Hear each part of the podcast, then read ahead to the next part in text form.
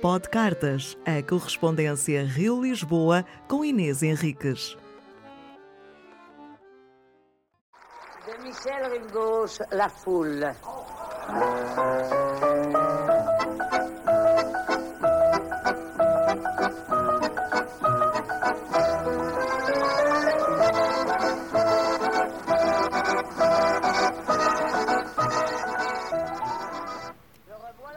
Lisboa, 31 de janeiro de 2021.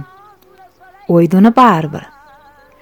A inveja é uma coisa feia, mas eu senti. É branquinha, viu, mas ela passou por mim. Primeiro, da praia, do mar, do pé na areia, do sol, do pão de queijo. Às vezes, no inverno, vou ver o mar, quando o sol começa a esquentar. Ou nem esquenta nada e eu vou só olhar. Segundo, por teres uma história para contar, algo que fica difícil nos tempos atuais em que o país fechou portas de novo. No primeiro encerramento, fiquei em casa os dois meses. Não vi se a cidade se movimentava ou não.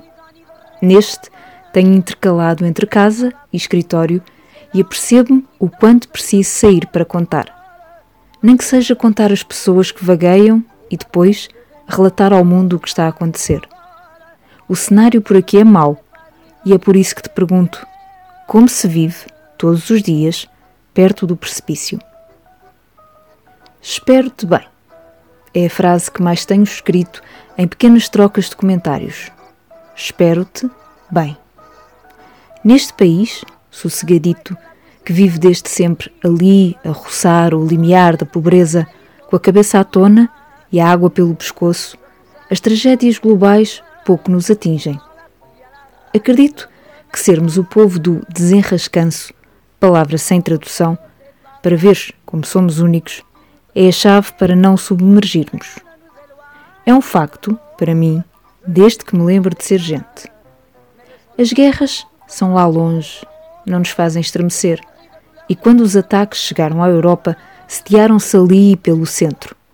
As doenças bizarras acontecem abaixo do Equador a fome de pessoas pele e osso também. Os fenómenos naturais devastadores gostam muito da América do Norte e da Ásia. Por favor, continuem longe. Os assassinatos em massa também é coisa de americanos ensandecidos. E o mais perto foi aqui, na Noruega, que ainda é longe. Por cá acontecem coisas más, claro, mas pontuais, restritas a algum lugar, esporádicas. Pois que, de repente, o cenário muda e os nossos dias são passados a levar com 50 ambulâncias à espera num dos maiores hospitais do país, o número de mortes a rondarem em média diária 250, o oxigênio a esvair-se num dos periféricos, Lisboa no epicentro da desgraça portuguesa e uma pessoa a sentir-se num labirinto, a fintar, às escuras, a bicheza, os telejornais televisivos a liquidificarem-se na falta de ar constante. Não estamos habituados a isto. Não sabemos lidar. Estamos perdidos. Parece-me que estamos a meio deste livro de terror e que não tarda, à boa maneira portuguesa, haverá um plot twist.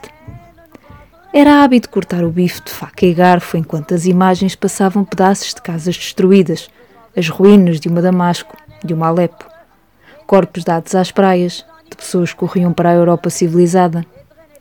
Coisas do Médio Oriente. Ai, que tragédia! A humanidade está perdida. Por falar em tragédia, o meu chefe hoje estava impossível. Diálogo imaginário numa qualquer casa portuguesa pré-pandemónio. Agora, andamos todos um bocado aflitos porque, afinal, as tragédias globais também podem passar por aqui. Há quem diga que estamos imunes a estes números galopantes adjetivo roubado aos possantes equídeos e seus cascos, porque, é facto, os números vêm em manadas. Talvez estejamos. A bicheza atacou o andar de cima e uma pessoa continua a fazer a sua vida. No meio desse vendaval, dou por mim com a energia acumulada de meses de abrandamento de vida laboral e social. Nem deveria pronunciar tal infâmia, mas sinto-me renovada.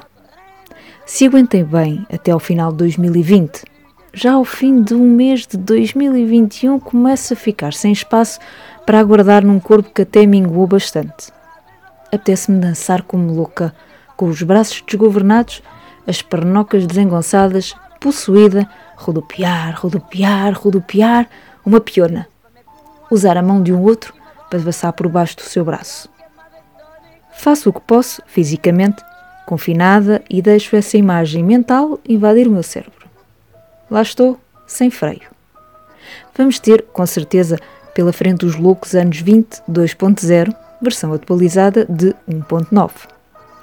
Essa energia acumulada também me fez ter saudades de ter umas borboletas dançantes e peregrinas no meu estômago, dirigir as atenções para alguém que não eu. Mas agora, qualquer um que esteja do outro lado pode ser um possível assassino. E de tanta energia acumulada, tenho pensado muito nos meus anos dos 9 aos 30. Até há pouco tempo, era uma pessoa do outro. Vivia e precisava do exterior, dessa interação. Ainda continuo um animal social, só que a loucura social só sucede a espaços largos. Sucede também que em conversas telefónicas com amigos tenho dito bastantes vezes: tivesse isto acontecido nos meus anos de adolescência ou nos 20 e já me tinha atirado da janela. Já pensaste o que era? Isto agora afeta-nos menos porque estamos nos 30, mais calmos, mas se fosse naquela altura, não sei como seria.